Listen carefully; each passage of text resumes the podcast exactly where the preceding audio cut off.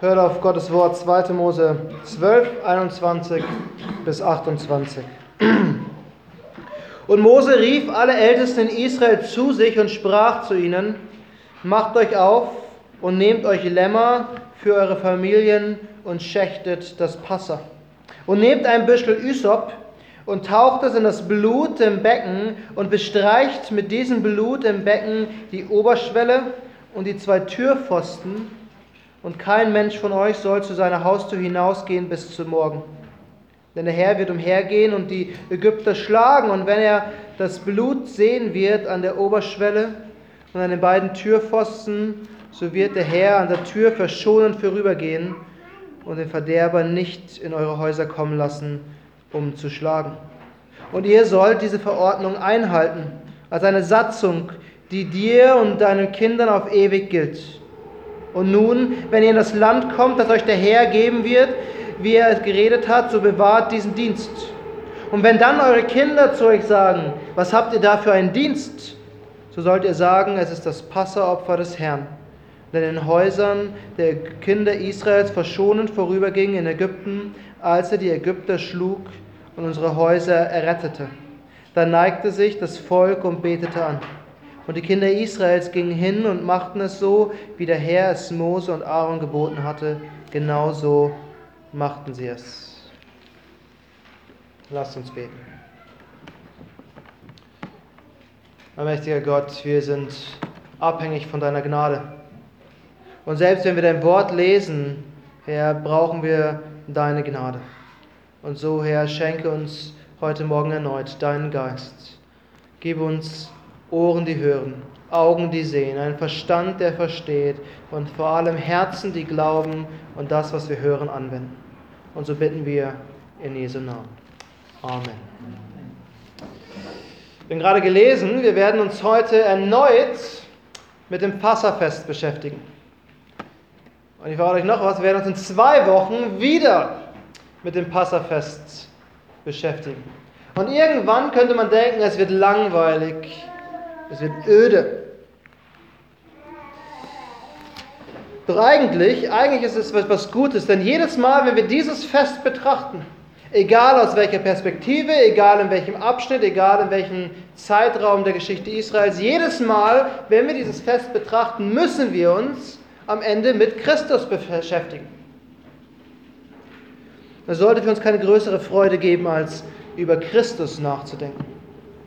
Unseren Erlöser, den Sohn Gottes, der sich für uns erniedrigt hat, über Christus, der für uns zum Opfer wurde. Seht ihr, manchmal, wenn man Bibelstellen liest und wenn man sie flüchtig überliest, wirken sie wie Wiederholungen.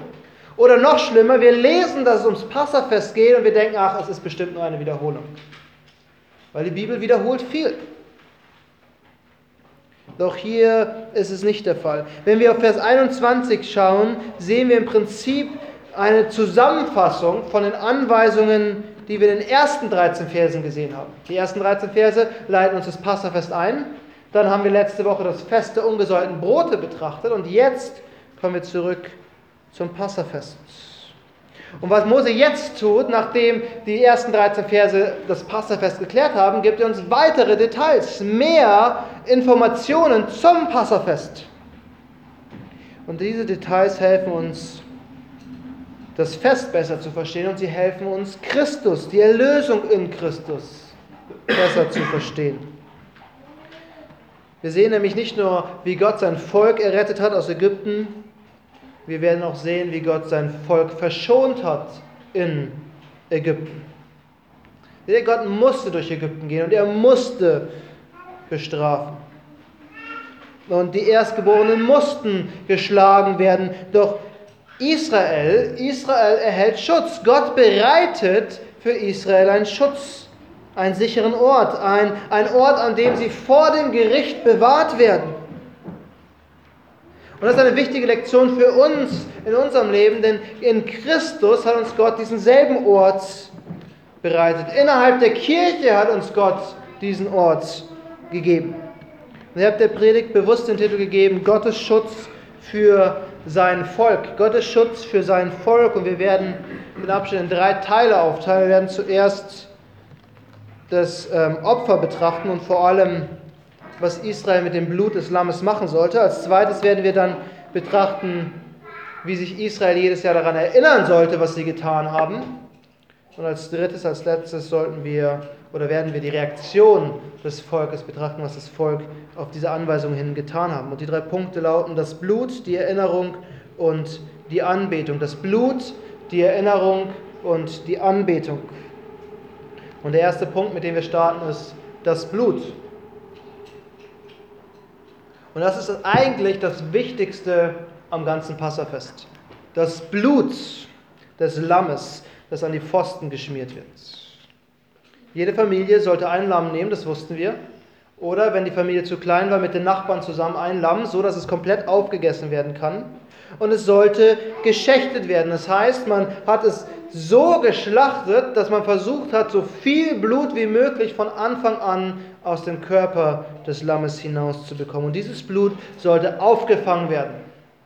Wenn man heutzutage schlachtet, wird das Blut abgeflossen. Damals sollte das Blut extra gefangen werden, aufgefangen werden in eine Schüssel und dieses Blut sollte benutzt werden. Man sollte ein Büschel Ysop nehmen. Keiner von uns weiß wahrscheinlich, was Ysop ist. Es ist ein, ein Kraut, ein Gewächs, was sehr fein ist, was sehr feine Fäden hat und wenn man es zusammenbindet, wirkt es wie ein Pinsel. Und diesen Büschel Ysop hat man in das Blut getaucht und dann hat man damit die Türpfosten bestrichen. Und es war kein Zufall. Es war kein Zufall, dass es Ysop war. Es war nicht einfach überall gegenwärtig, es war nicht einfach wie Unkraut überall vorhanden. Es war ein Kraut, was später im Tempel benutzt werden sollte. Es war etwas Besonderes, was Gott, sich, was Gott wollte, dass die Priester es benutzen. Die Kinder unter uns kennen das bestimmt, wenn man einen Pinsel mit Farbe hat und diesen Pinsel mit Farbe schüttelt, dann macht es ganz viel Spaß, weil man überall diese Punkte bekommt von, diesen, von dieser Farbe. Ich sage nicht, dass die Kinder es zu Hause jetzt ausprobieren sollen heute Nachmittag, aber wir alle haben das schon mal irgendwann gemacht. Und ungefähr so sollten die Priester diesen Büschel nehmen, in Blut eintauchen und damit den Altar besprengen, den Vorhang, der vor dem Allerheiligsten war, besprengen und verschiedene andere Gefäße im Tempel. Und dieses Blut hatte die symbolische Bedeutung, die Sünden wegzuwaschen, die Sünden des Volkes. Und hier sehen wir noch eine Bedeutung des Blutes. Israel sollte diesen Büschel Ysop nehmen, in Blut tauchen und damit die Türpfosten einstreichen und damit wurden sie geschützt. Das Blut hat sie geschützt. Denn der Herr wird umhergehen und die Ägypter schlagen. Und wenn er das Blut sehen wird an der Oberschwelle und an den beiden Türpfosten, so wird er, der Herr, an der Tür verschonend vorübergehen und den Verderber nicht in eure Häuser kommen lassen, um zu schlagen. Das Blut hat Israel geschützt. Jeder, der im Haus war, wurde verschont. Er wurde nicht geschlagen, sagt Moses. Das bedeutet auch, man musste im Haus bleiben. Der Schutzraum, der gegeben war, war das Haus, dessen Tür mit Blut eingeschmiert war. Es war also nicht so, dass es gereicht hat, dass dort hinten an meinem Haus habe ich Blut dran geschmiert und jetzt bewege ich mich im Freien. Gott sagt, und kein Mensch von euch soll zu seinem Haustür hinausgehen bis zum Morgen. Die Israeliten hatten nur innerhalb ihres eigenen Hauses Schutz vor dem Engel des Herrn. Und hier sehen wir eine Parallele zu uns, zur Kirche, zur Kirche im Neuen Testament. Denn genau diesen selben Schutz gibt uns Christi Blut. Das Blut Christi, was an den Türpfosten, äh, nicht an den Türpfosten, an den Pfosten des Kreuzes geschmiert worden ist. Und nur weil dieses Blut an dieses Kreuz geschmiert worden ist, werden wir nicht gerichtet. Seht ihr, Gott geht am Ende durch ganz Ägypten und bestraft alle. Und so am Ende wird Gott, Christus sogar selbst wiederkommen am Ende der Zeiten und wird richten, außer die, die durch das Blut Christi erlöst sind. Aber eigentlich will ich uns einen anderen Punkt wichtig machen, etwas anderes aufzeigen. Das wichtige Detail, was wir hier sehen, dass dieser Schutz nur im Haus war. Gott hat die Menschen nicht gerichtet, weil sie im Haus waren. Das Blut an der Tür hat sie geschützt. Israel war aufgefordert, im Glauben gehorsam zu sein und das zu tun, was Gott wollte, innerhalb des Schutzes zu bleiben. Und das gilt im Prinzip auch für Christi Blut. Nur innerhalb des Bundes, nur innerhalb des Volkes, nur innerhalb der Kirche Jesu Christi bist du wirklich sicher. Es reicht eben nicht zu wissen, dass Christus vor zwei, über 2000 Jahren gestorben ist. Und es reicht nicht zu wissen, dass sein Blut am Kreuz ge, äh, vergossen wurde. Du musst glauben. Du musst durch Glauben zum Volk gehören. Du musst wissen, dass Christus für deine Sünden gestorben ist, für deine Sünden persönlich sein Blut vergossen hat. Seht ihr, die, das Evangelium ist die gute Botschaft, die gute Nachricht, aber diese gute Nachricht muss wie damals im Glauben gehorsam angenommen werden.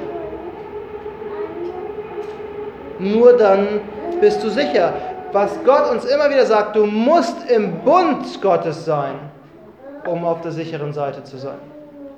Theoretisches Wissen hilft uns nicht.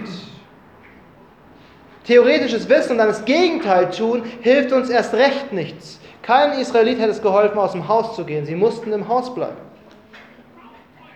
Es geht hier nicht um Aufnahmerituale oder schwierige Prüfungen, um Mitglied der Kirche zu werden. Es geht vor allem um Glauben, um Glauben an den Herrn Jesus Christus und das, was er getan hat. Du musst wissen, dass er dein stellvertretendes Lamm geworden ist. Dass er sein Blut für dich vergossen hat. Nur dann bist du geschützt. Wir sehen also, das Blut des Lammes schützt Israel. Und das Blut Christi beschützt uns. Und beides nur durch Glauben. Denkt ihr, es war für die Israeliten einfach zu sagen, naja, das Blut an der Tür und jetzt wird alles gut gehen? Es war eine Frage des Glaubens. Sie mussten darauf vertrauen, dass wenn Gott sagt, er geht schonend an ihnen vorbei, dass er sie verschonen wird. Und so müssen wir glauben, dass das, was Christus vor über 2000 Jahren getan hat, für dich, für mich persönlich gilt. Und nicht einfach nur eine allgemeine theoretische Wahrheit ist. Aber kommen wir zum zweiten Punkt. Erstens das Blut, zweitens die Erinnerung. Und das ist der zweite Aspekt, den Mose in, dem, in der Rede an die Ältesten betont. Und das zu Recht, weil Erinnern ist was Wichtiges. Wir brauchen Erinnerung. Wir alle kennen die Geschichten unserer Großeltern.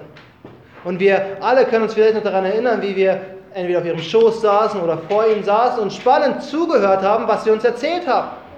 Wie sie früher gelebt haben, wie ihre Kindheit war, was für Spielsachen sie früher benutzt haben.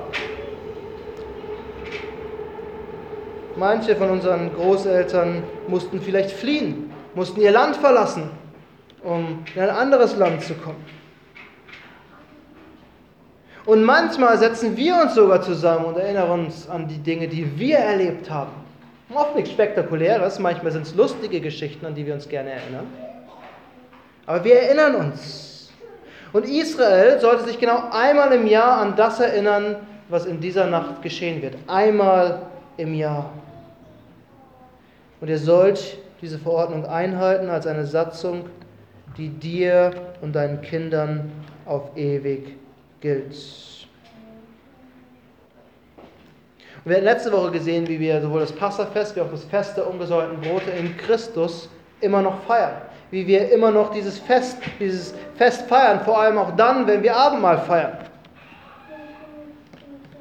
Und Gott sagt, es ist gut, regelmäßig sollen sich das Volk erinnern. Selbst in Kanaan sollen sie diesen Dienst beibehalten. Das ist ein altes Wort, wir würden wahrscheinlich eher sagen, dieses, dieser Brauch, diese Tradition sollte beibehalten werden. Mit dem Passafest in Ägypten hat eine Tradition begonnen, die jedes Jahr wiederholt wird, die nicht mehr enden soll. Und diese Tradition soll genutzt werden. Wie, wie viele Feste kennen wir und wir wissen nicht wirklich, worum es geht? Oder wir wissen vielleicht vom Namen her, worum es geht, aber tun wir wirklich an diesem Tag uns daran erinnern? Ich meine, der 3. Oktober ist Tag der deutschen Einheit, aber wer von uns setzt sich zu Hause hin mit seinen Kindern und erzählt ihm die Geschichte, wie Deutschland geteilt war und wie die Mauer gefallen ist? Die wenigsten Leute machen es heutzutage. Und so sollte Israel die Chance nicht einfach verstreichen lassen und sagen, wir haben ein nettes Festessen und genießen den Abend und morgen geht es weiter. Sie sollten diese Möglichkeit nutzen. Sie sollten sie bewusst machen, was Gott an diesem Abend für sie getan hat. Sie sollen es ihren Kindern erzählen. Und Gott sagt sogar, wenn ihr dieses Fest feiert, diese Tradition haltet, dann werden eure Kinder kommen und fragen, warum feiern wir diese Tradition? Warum machen wir es jedes Jahr? Warum dürfen wir keinen Sauerteig essen? Das Brot schmeckt doch viel besser. Warum muss es unbedingt ein Lamm sein? Ich mag gar kein Lammfleisch. Und diese Chance, wenn die Kinder fragen, soll dann genutzt werden, um den Kindern zu erklären, was Gott Großes getan hat. So sollt ihr sagen, es ist das Passeropfer des Herrn, an dem Häusern, als der Herr an den Häusern der Kinder Israels verschonend vorüberging in Ägypten, als er die Ägypter schlug und unsere Häuser errettete. Jedes Jahr, jedes Jahr sollte den Kindern erklärt werden, wie Gott Ägypten gerichtet hat und wie er sein eigenes Volk geschützt hat und wie er sein eigenes Volk errettet und erlöst hat. Jede einzelne Familie durch das Blut dieses Lammes. Und dadurch wurde den Kindern erklärt, was wichtig ist, woran man sich erinnern soll, wo, was das Volk ausmacht, was den Glauben ausmacht. Man hat die Kinder an die großen Werke Gottes erinnert. Warum machen wir das nicht? Kinder können Fragen stellen oder nicht? Manchmal nervige Fragen, manchmal ohne Ende Fragen. Warum fahren wir jede Woche in den Gottesdienst? Meine Freunde machen das nicht. Warum feiern wir überhaupt Abendmahl? Warum reden wir immer wieder von Jesus? Warum glauben wir überhaupt an Jesus? Und Kinder können viele, viele, viele weitere Fragen stellen. Und jede einzelne Frage, egal wie müde wir sind, egal wie gestresst wir sind, egal wie genervt wir vielleicht in dem Moment sind, jede einzelne Frage ist eine großartige Chance, unseren Kindern das Evangelium oder zumindest einen Teil des Evangeliums zu erklären. Jede Frage gibt uns die Möglichkeit, den Kindern die große Wahrheit Gottes, die großen Werke Gottes zu beschreiben. Angefangen von der Schöpfung, wenn wir in der Natur unterwegs sind, bis zum Erlösungswerk Christi, wenn wir an einem Sonntagabend mal feiern. Und jetzt kommt die Aufgabe an die Kinder. Ich weiß, die Eltern werden mir nachher dankbar sein. Die Aufgabe ist, löchert eure Eltern mit Fragen. Stellt ihnen so viele Fragen wie möglich. Wenn ihr am Gottesdienst was nicht versteht, fragt eure Eltern oder fragt mich. Wenn ihr in der Bibel was nicht versteht, fragt eure Eltern. Löchert eure Eltern mit Fragen. Wenn sie die Antwort nicht wissen, können sie gern zu mir kommen und wir finden die Antwort. Aber fragt so viel wie möglich. Gott will, dass wir Fragen stellen und dass wir die Antworten auf die Fragen im Wort Gottes suchen. Gott hat es eingesetzt, Fragen zu stellen, damit wir uns erinnern, was Gott Großes getan hat. Und jede Frage, die die Kinder uns stellen, ist am Ende eine Möglichkeit, dass wir uns erinnern, oder nicht? An die großen Werke Gottes, an die große Erlösung, die wir in Christus haben. Wir haben also gesehen, das Blut, was uns schützt, und wir haben jetzt die Erinnerung gesehen, die wir brauchen. Und zum Schluss wollen wir das Letzte betrachten, die Anbetung. Die Anbetung. Und dieses letzte Detail, was uns Mose gibt, was eigentlich nur sehr kurz erwähnt, ist ein sehr wichtiges Detail, was wir viel zu oft übersehen. Es ist gegen unsere Natur irgendwie, oder nicht? Es ist gegen das, was wir eigentlich denken, obwohl die Bibel uns sagt, es sollte das Natürlichste sein, was wir tun, denken wir ah, eher nicht. Eher was anderes machen. Seht ihr, nachdem das Volk all diese Anweisungen bekommen hat, die Mose ihnen gegeben hat, lesen wir, dass die Kinder gehorsam waren und die Kinder Israels gingen hin und machten es so, wie der Herr es Mose und Aaron geboten hatte. Genauso machten sie es. Sie waren gehorsam. Und dieser Gehorsam liegt eigentlich nicht in unserer Natur, weil wir von Natur aus gegen Gott rebellieren. Aber für Israel war eines klar, sie mussten es machen. Das, was Mose gesagt hat, macht Sinn und wir müssen es tun. Sie haben nicht gezögert, sie haben sich nicht geweigert, sie haben das getan, was von ihnen gefordert wurde. Sie haben auf Gott gehört. Und das hat auch einen Grund. Ich meine, sie hatten die letzten neun Plagen über gesehen, was Gott mit Ägypten getan hat. Und Gott hat sie von den meisten Plagen verschont. In diesem kleinen Fleck mitten in Ägypten, wo die Israeliten gewohnt haben, waren die Plagen nicht vorhanden.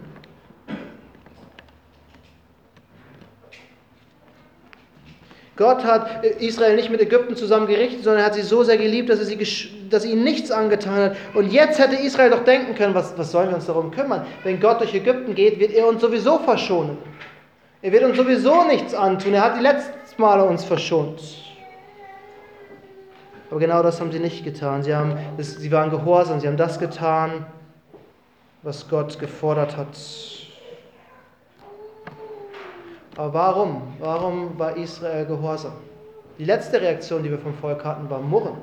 Sie haben sich bei Mose beschwert, dass alles schlimmer wird, dass der Pharao sie noch härter arbeiten lässt. Warum sind sie jetzt auf einmal gehorsam gegenüber Gott? Ich denke, wir finden die Antwort am Ende von Vers 27. Dort heißt es, da neigte sich das Volk und betete an. Seht ihr, das Erste, was das Volk getan hat, war nicht gehorsam sein, sondern anbeten. Sie haben sich vor Gott gebeugt und haben ihn angebetet. Und ich glaube, das ist der Schritt, der uns oft fehlt. Die Anbetung Gottes. Seht ihr, manchmal verwechseln wir sogar Anbetung mit Gehorsam. Wir, wir denken, wir beten Gott an, wenn wir alles tun, was er von uns fordert. Wenn wir durch die zehn Gebote gehen und ja, keines dieser Gebote brechen. Das war der Ansatz der Pharisäer. Und es stimmt, wir dienen Gott und wir zeigen unsere Liebe Gott gegenüber, indem wir gehorsam sind. Doch der größte Teil der Anbetung ist nicht Gehorsam, sondern Bewunderung. Bewunderung Gottes und das, was er für uns getan hat wenn wir verstehen, was passiert ist damals, als Christus am Kreuz hängt, wenn wir verstehen, was Gott für uns getan hat, was er auf sich genommen hat, dann sollten wir davon ergriffen werden. Dann sollte das unser Herz packen und dann sollte es Dankbarkeit auslösen. Ich, großer Sünder, bin von Gott verschont worden. Ich, der ich das schlimmste Gericht Gottes verdient habe, werde in seine Herrlichkeit aufgenommen. Und in Christus lässt mich Gott leben. In Christus gibt mir Gott seinen Geist, damit ich, damit ich gegen die Sünde ankämpfen kann. Womit habe ich das verdient?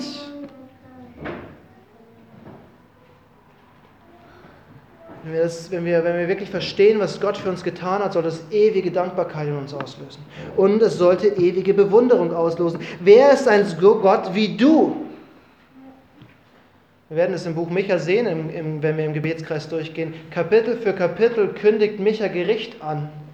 Und dann sehen wir irgendwann den Wendepunkt, wo, wo, er, wo er zeigt, wie Gott sich über sein Volk erbarmt und Sünden vergibt. Und die einzigen Ausruf, den er noch hat, wer ist ein Gott wie du? Wer ist dieser, dieser große, mächtige Gott, herrlich in seiner Pracht, majestätisch in seinem Wesen? Die ganze, das ganze Herr der Himmel gehorcht ihm. Alle Engel tun, was er will. Wenn Gott spricht, passiert es. Welch ein großer Gott, der mit niemand und nichts vergleichbar ist. Und dieser Gott hat sich uns offenbart. Dieser Gott hat uns sein Wort gegeben. Er, er hat uns in Christ, sich in Christus offenbart. Er hat seinen eigenen Sohn geopfert, damit wir Gemeinschaft mit ihm haben können. Dieser Gott hat sich selbst mit uns versöhnt. Das, das sollte Anbetung uns vorrufen, Bewunderung und Dankbarkeit. Und ich glaube, diese Bewunderung und Dankbarkeit, diese Anbetung ist der erste Schritt zum Gehorsam.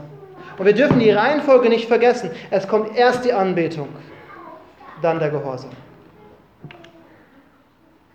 Denn aus der Anbetung folgt Gehorsam. Und je mehr wir Gott anbeten, je mehr wir über sein Wort nachdenken, über seine Wahrheiten meditieren, umso mehr wollen wir ihm dienen.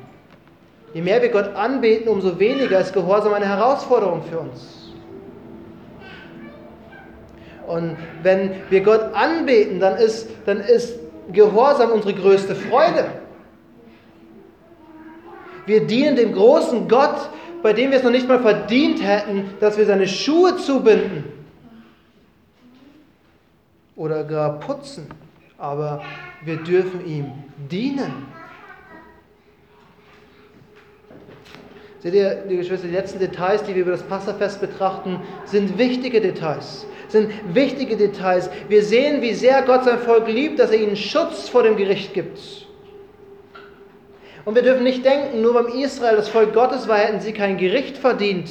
Sie waren genauso Sünder. Sie haben sich genauso gegen Gott aufgelehnt. Sie haben genauso rebelliert. Aber Gott in seiner Gnade ermöglicht ihnen, verschont zu werden durch das Blut des Lammes.